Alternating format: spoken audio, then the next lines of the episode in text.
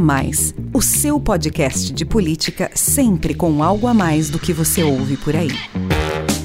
Olá, sou Rafael Lisboa e tem início agora mais um episódio do podcast A Mais, o seu podcast de política sempre com algo a mais para você. O A Mais faz parte da Bússola, que uma plataforma de conteúdo estratégico, parceria da revista Exame com o grupo FSB. O bate-papo de hoje é sobre o pior momento da Covid-19 no Brasil. Esta semana que se encerra é a mais letal no país desde o início da pandemia com recordes de mortes diárias sendo quebrados seguidamente e se aproximando da marca de 2 mil óbitos por dia. A média móvel de mortes diárias segue acima de mil desde o dia 20 de janeiro. A escalada da doença no Brasil, que já tirou mais de 260 mil vidas, reforça a posição do país na contramão do mundo, onde a média de mortes tem recuado. Segundo o Imperial College da Inglaterra, a taxa de transmissão por aqui subiu para 1,13, o que significa que cada grupo de 100 infectados contamina outras 113 pessoas. Diferentemente da primeira onda, que se espalhou pelo país em diferentes tempos, a segunda onda da Covid-19 atinge fortemente todas as regiões, o que tem sobrecarregado o sistema de saúde na maioria do Brasil, com as redes pública e privada à beira do colapso em vários estados. Em resposta ao agravamento da crise, governos estaduais e municipais têm decretado novas medidas restritivas. São Paulo determinou o fechamento de serviços não essenciais por 15 dias. Minas Gerais colocou 60 cidades em lockdown. No Rio de Janeiro, bares, restaurantes e o comércio em geral terão horários reduzidos. Já são 23 estados e o Distrito Federal com ações para tentar frear o contágio e desafogar os hospitais. Enquanto isso, a vacinação, que é a principal arma para vencer o vírus e tem sido a responsável pela desaceleração da pandemia em boa parte do mundo, caminha a passos lentos no Brasil. Menos de 4% da população já receberam a primeira dose. A Fundação Oswaldo Cruz afirma que, com a chegada de insumos da China e previsão de novas remessas nas próximas semanas, vamos ter dezenas de milhões de brasileiros vacinados em abril. Além da Coronavac do Instituto Butantan e do imunizante de Oxford AstraZeneca da Fiocruz, o Ministério da Saúde anunciou um acordo para comprar 100 milhões de doses da vacina da Pfizer BioNTech. Outra negociação em andamento é com a Janssen, do grupo Johnson Johnson, para o fornecimento de 38 milhões de doses no segundo semestre. O governo brasileiro afirmou ter garantido ainda 20 milhões de doses da indiana Covaxin, 8 milhões já para março, quando também devem chegar 400 mil doses da Rússia Sputnik. Para conversar sobre o agravamento da crise sanitária no Brasil, o podcast A Mais recebe uma das maiores especialistas em Covid-19 do país, a microbiologista Natália Pasternak, pesquisadora do Instituto de Ciências Biomédicas da USP e presidente do Instituto Questão de Ciência. Muito obrigado por aceitar nosso convite, doutora Natália. É um prazer recebê-la aqui no A Mais. Eu que agradeço o convite, mas dificilmente uma grande especialista em Covid, apenas uma especialista em microbiologia e uma boa comunicadora de ciência. Muito obrigado, doutora Natália. E me acompanham também nesse bate-papo a Gabriela Volter, sócia do grupo FSB, especialista em comunicação pública, e o analista político Alon Feierwecker. Sejam todos muito bem-vindos. Natália, minha primeira pergunta para você é: como é que a gente chegou a esse ponto da pandemia no Brasil? Que fatores contribuíram para a escalada vertiginosa da doença nas últimas semanas, em especial neste início do mês de março? O, o fator que mais contribui para qualquer epidemia ou pandemia é comportamento humano. E esse é o fator que também é, deve ser o mais explorado na contenção da pandemia. Explorado como? Com boas campanhas de comunicação, explicando para as pessoas como que a doença se dissemina, como que é o contágio e qual é o papel de cada um de nós para diminuir o contágio e poder sair dessa situação. Essa comunicação nunca foi feita. O governo federal nega a pandemia desde o início e, portanto, não toma as medidas preventivas a sério, não leva essas medidas a sério, não implementa medidas, abdica completamente de fazer uma coordenação centralizada, instruindo estados e municípios como devem uh, colocar essas medidas com a sua população e, pior ainda, ainda, além de não fazer nada, ainda atrapalha com desinformação oficial.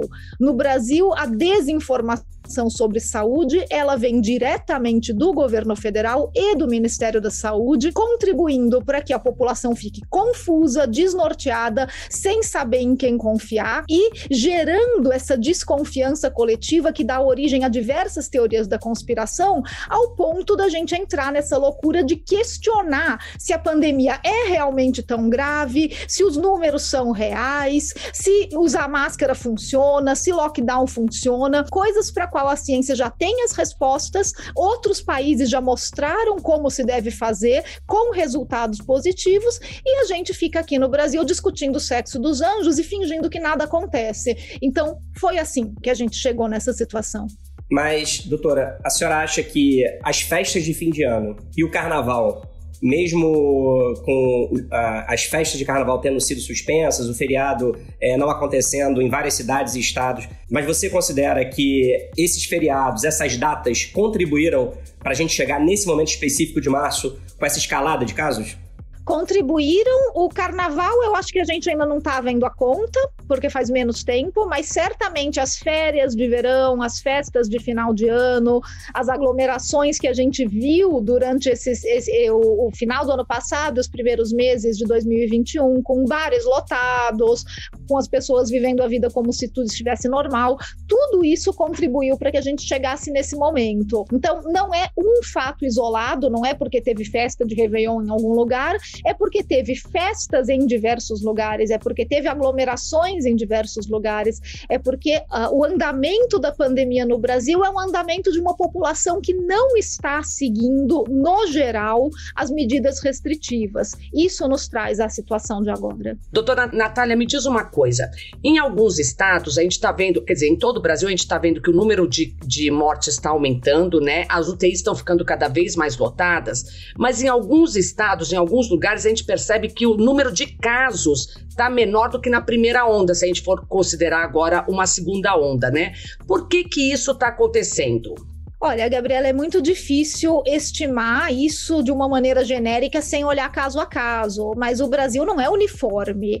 Então é esperado que a gente tenha um aumento mais pronunciado em algumas regiões e em outras não. As regiões elas são afetadas de forma diferente e em tempos diferentes pela doença, porque isso depende da quantidade de pessoas contaminadas que estão circulando pela cidade ou pelo estado. Então cada cidade, cada região vai ter uma resposta vai ter um comportamento diferente, isso vai influenciar o número de casos e de mortes nos locais. Então não dá para a gente generalizar e falar de, né, do, do, Brasil como se ele fosse, ainda mais um país desse tamanho, como se ele fosse completamente uniforme. A gente tem grandes metrópoles que são afetadas muito mais fortemente por causa da circulação de pessoas e a gente tem cidades menores que vão ver um número menor de casos simplesmente porque tem menos gente e pessoas circulando menos. Então, como eu falei, é reflexo de comportamento comportamento humano. O vírus não tem perninhas, ele precisa passar de pessoa para pessoa e existem locais que favorecem mais o contato e aglomeração. Mas já há algum indicativo de que nessa segunda onda as pessoas estão ficando mais tempo na UTI? Isso seria um dos fatores dela tá, delas estarem ficando mais lotadas, porque o período que a pessoa fica, cada, cada um dos internados está aumentando?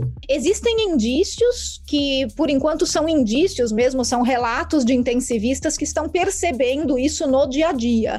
Então, é uma informação preliminar, mas é uma informação que tem que ser levada em consideração, que realmente parece que o tempo de UTI está mais prolongado do que na primeira onda. Isso precisa realmente ser avaliado e investigar por que, que esse tempo de UTI está mais prolongado agora.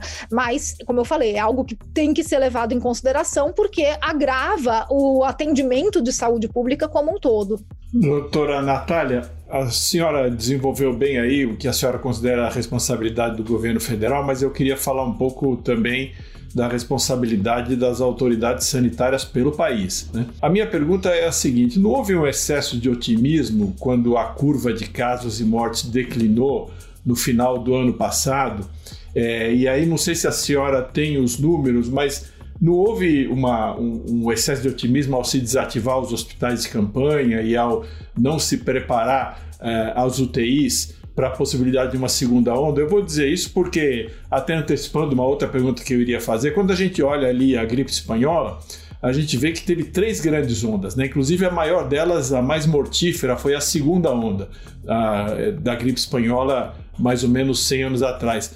Não houve um certo relaxamento das autoridades sanitárias? Eu acho que houve sim um excesso de otimismo e é engraçado porque esse excesso de otimismo eh, ele mostra como a gente normaliza a morte com muita facilidade, porque a gente está dizendo de um excesso de otimismo quando a nossa curva baixou, quando a nossa média móvel de mortos baixou para 600, 700, como se isso fosse bom.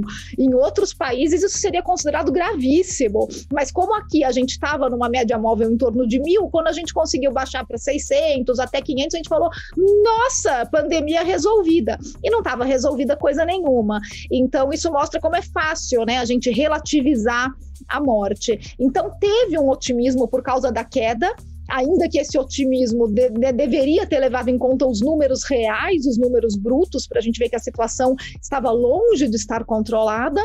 E eu acho que houve um otimismo também, que talvez tenha levado a decisão dos gestores de desativar os hospitais de campanha, porque houve uma uma esperança de que as vacinas estariam disponíveis antes da segunda onda. Então, que a gente teria vacinas no nosso arsenal quando chegasse a segunda onda, a gente já ia estar tá vacinando e a gente sabe que as vacinas são a melhor arma que a gente tem para conter a pandemia. Então, acho que o excesso de otimismo foi nesses dois sentidos. Teve uma queda realmente na média móvel de mortes, o pessoal ficou animado e esperava-se também que a gente já ia ter doses suficientes de vacinas para começar a vacinar em massa em 2021. E isso, infelizmente, não aconteceu. Existe naturalmente uma, uma, uma crítica, até uma crítica justificada, ao governo federal por ter, de alguma maneira, ou subestimou a questão das vacinas, ou na comunicação dele deu a entender que estava subestimando a questão das vacinas. Isso é uma coisa que os fatos vão responder. De todo modo, o que a gente tem visto é um, são os países centrais, os países desenvolvidos, reservando para eles mesmos vacinas em grandes quantidades. Outro dia eu vi uma notícia de que o Canadá, por exemplo, tinha reservado vacina para eles é, num número é, capaz de vacinar cinco vezes a população é, do Canadá, né? Enquanto que nos países em desenvolvimento e nos países subdesenvolvidos está faltando vacina. Será que a gente e a senhora, como microbiologista que frequenta esse ambiente, será que nós não subestimamos nos últimos anos também a necessidade de ter uma estrutura própria de fabricação de vacinas? Porque veja, vamos falar dos BRICS, não vamos nem falar dos Estados Unidos ou da Europa, vamos falar dos BRICS. A Índia tem fabricação de vacina, a Rússia tem fabricação de vacina e a China tem fabricação da vacina. Se a gente tirar a África do Sul, o único, único que não tem somos nós. Qual é a opinião da senhora sobre isso? Concordo plenamente. O Brasil, ele fica numa posição muito diferente se a gente comparar com esses países muito ricos que têm poder de barganha para comprar vacinas e aqueles países que precisam de assistência global, que são países muito pobres e que não podem comprar vacina e nem e tampouco teriam capacidade de produção. O Brasil não é nenhum nem outro. A gente não é nem tão rico quanto o Canadá e Estados Unidos para ter poder de barganha e sair comprando vacina vacina rodo e nem tão pobre que a gente precise de assistência global e vai receber vacinas, por exemplo, da Gates Foundation. Isso não vem para cá, isso vai para países mais necessitados do que nós. Mas o que, que nós temos? Nós temos uma tradição no Brasil de desenvolvimento e produção de vacinas que foi negligenciada. Então, a gente já foi no passado um produtor de vacinas muito mais robusto com Butantan e Fiocruz do que a gente é hoje. Claro que economicamente é compreensível que com o tempo, se tornou inviável competir com China e Índia e era muito mais barato importar IFA do que produzir aqui. Só que o preço não pode ser o único critério, né, doutora? Tem as mortes do outro lado, né? Perfeito. E isso nos colocou nessa posição muito vulnerável. Não só nós, como o mundo, o mundo inteiro fica dependente desses países que são grandes produtores de IFA e, e de insumos. E o Brasil teria plenas condições, pela tradição, pela presença das nossas duas grandes plantas vacinais nacionais, que é o Butantan e a Fiocruz, e da nossa capacidade científica de desenvolvimento de vacinas, que nós temos no Brasil vários laboratórios perfeitamente capazes de competir internacionalmente, se tiverem o financiamento adequado. Então, esse financiamento em ciência nacional, que poderia ser dirigido para o desenvolvimento e produção de vacinas, se fosse um financiamento sério, com um bom planejamento de longo prazo, poderia transformar o Brasil, assim como China e Índia, num grande produtor. Mas isso é um planejamento e financiamento que precisa ser feito pensando no longo prazo. E a gente sabe que, infelizmente, os, os governos passados e tradicionalmente os governos brasileiros não têm uma tradição de fazer grandes projetos de longo prazo. Isso talvez vocês, como analistas políticos, possam dizer muito melhor do que eu, que só entendo da parte técnica de microbiologia, por que, que a gente não tem esses planos de longo prazo?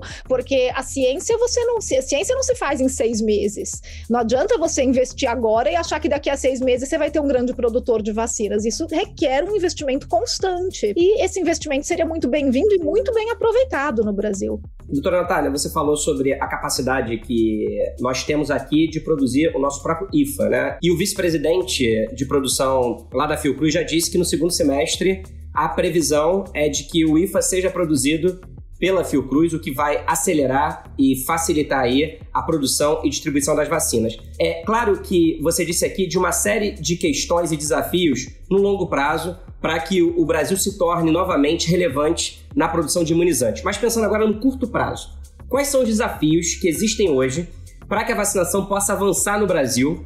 Em quanto tempo você acredita que toda a população brasileira estará imunizada contra a Covid? Olha, se continuar nesse ritmo de pinga-pinga, a gente não vacina todo mundo até o final desse ano.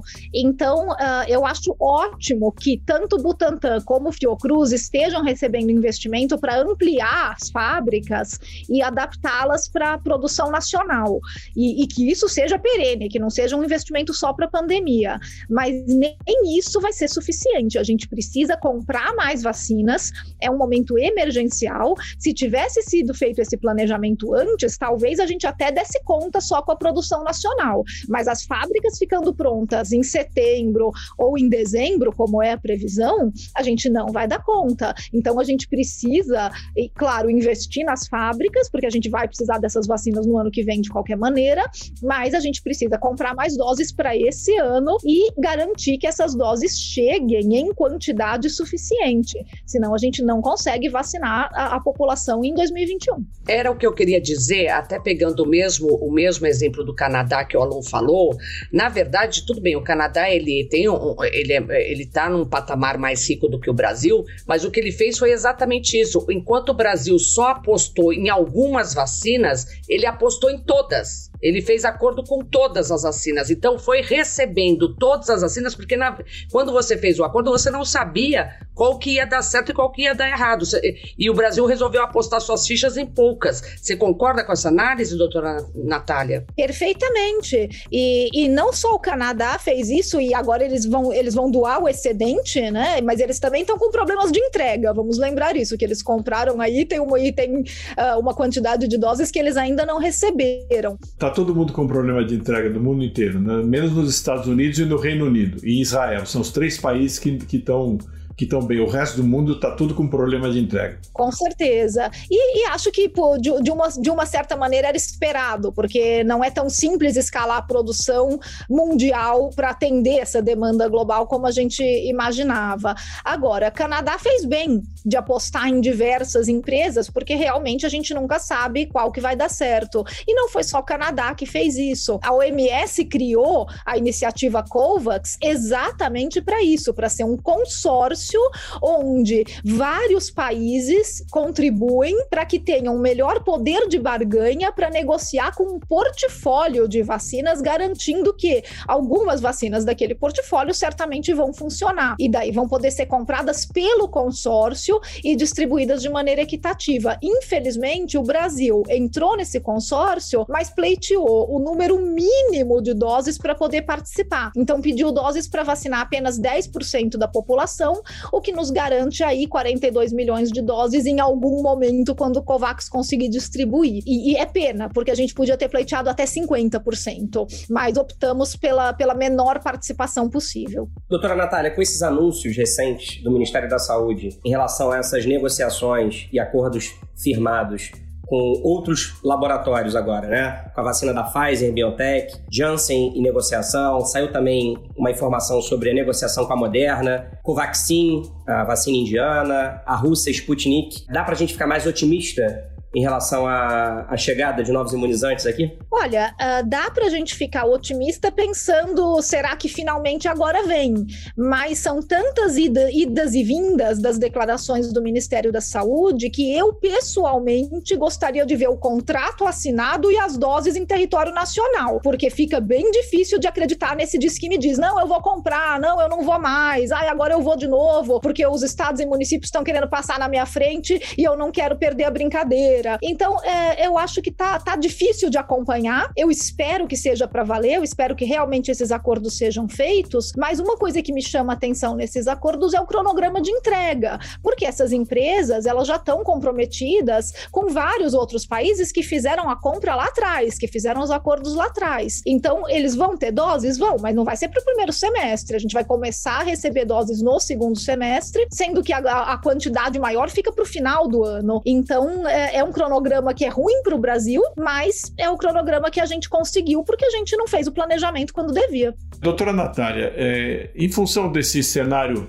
nem otimista nem pessimista, digamos assim, realista para o fluxo da vacinação, nós sabemos que é, é impossível, é impossível manter uma população inteira em lockdown durante um ano, dois anos. Isso não vai acontecer.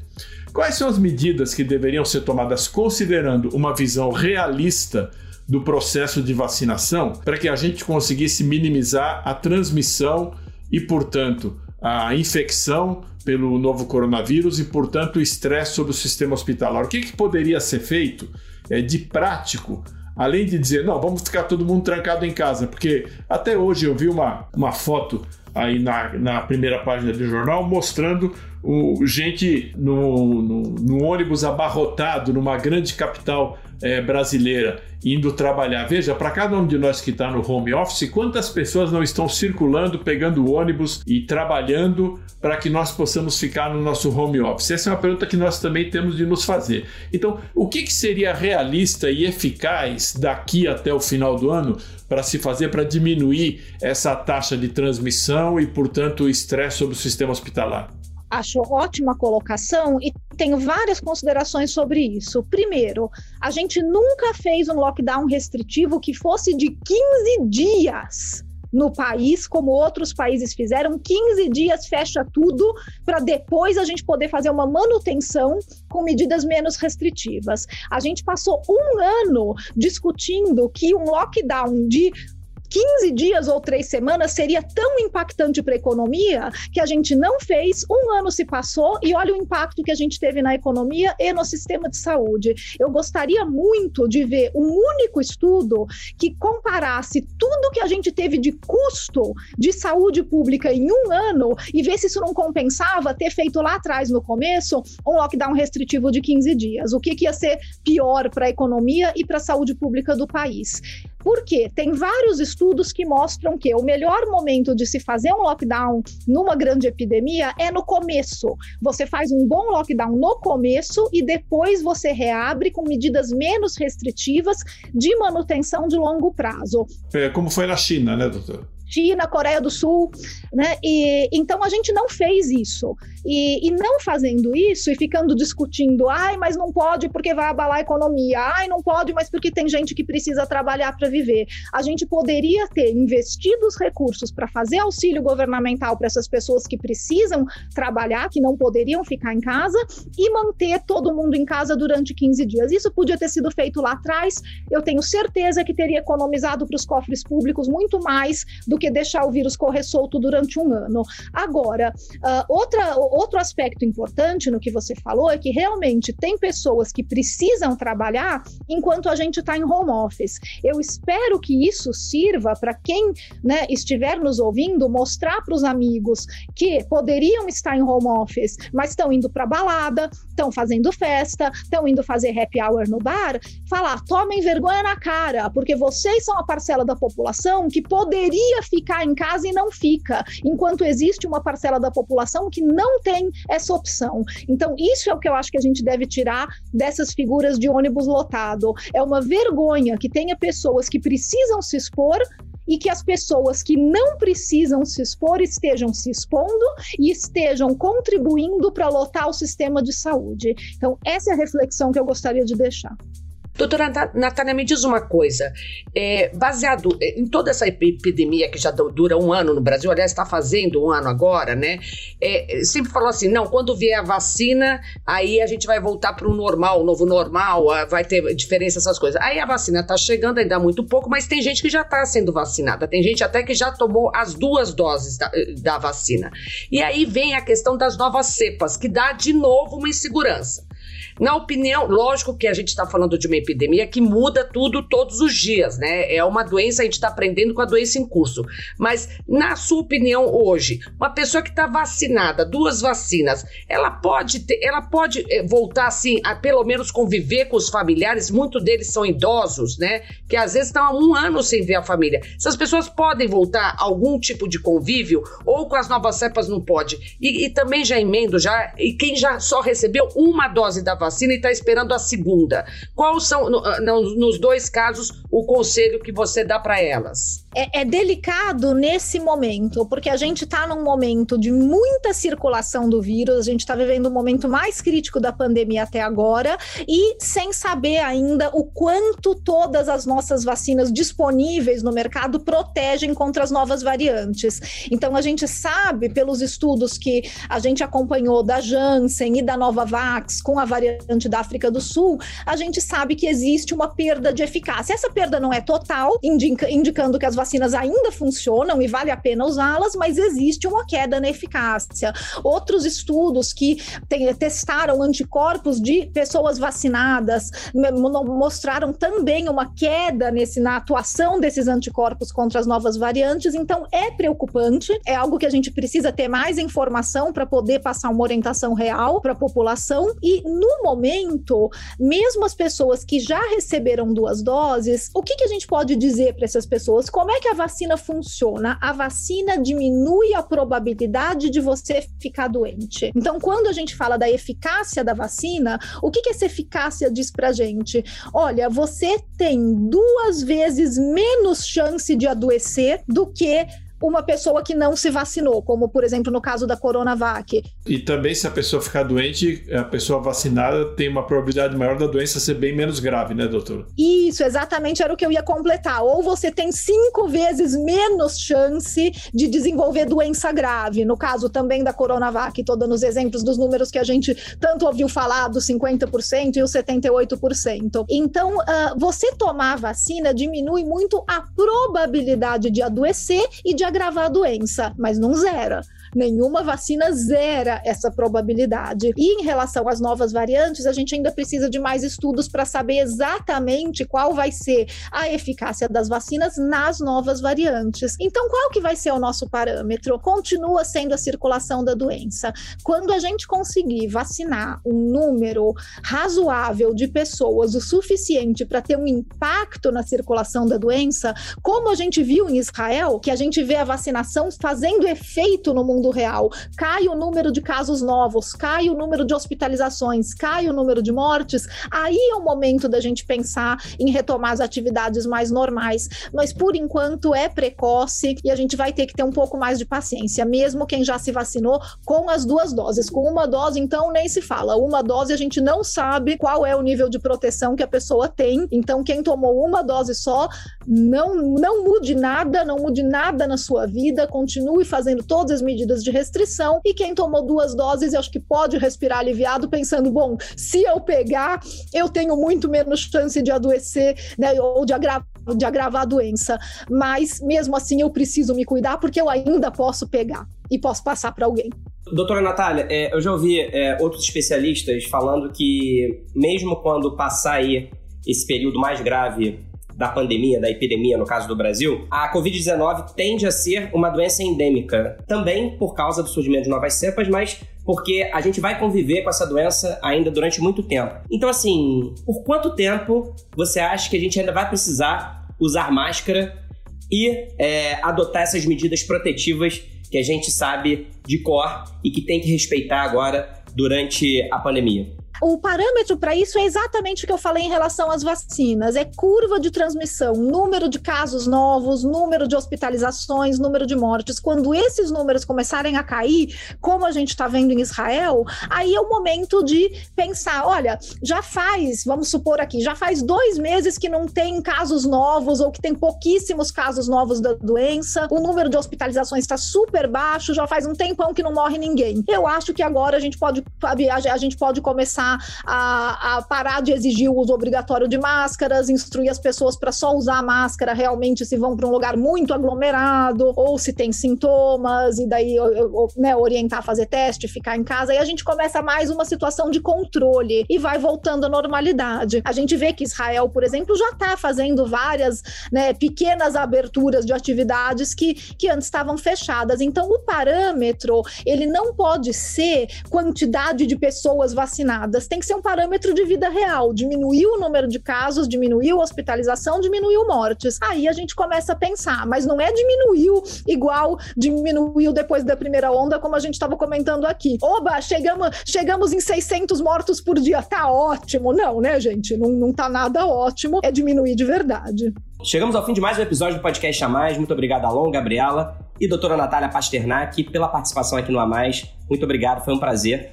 Obrigada a vocês, o prazer foi meu. E nós queremos que você volte mais vezes, doutora Natália, porque, claro, a Mais vai continuar debatendo a situação da pandemia do Brasil e eu torço para que no futuro próximo a gente se reencontre aqui para falar como o Brasil está conseguindo vencer a guerra contra a Covid-19. Meu muito obrigado também, claro, a você que nos acompanhou até agora. Lembre-se de se proteger contra o coronavírus. Por você, por quem você ama e por todos nós. Até semana que vem. Tchau.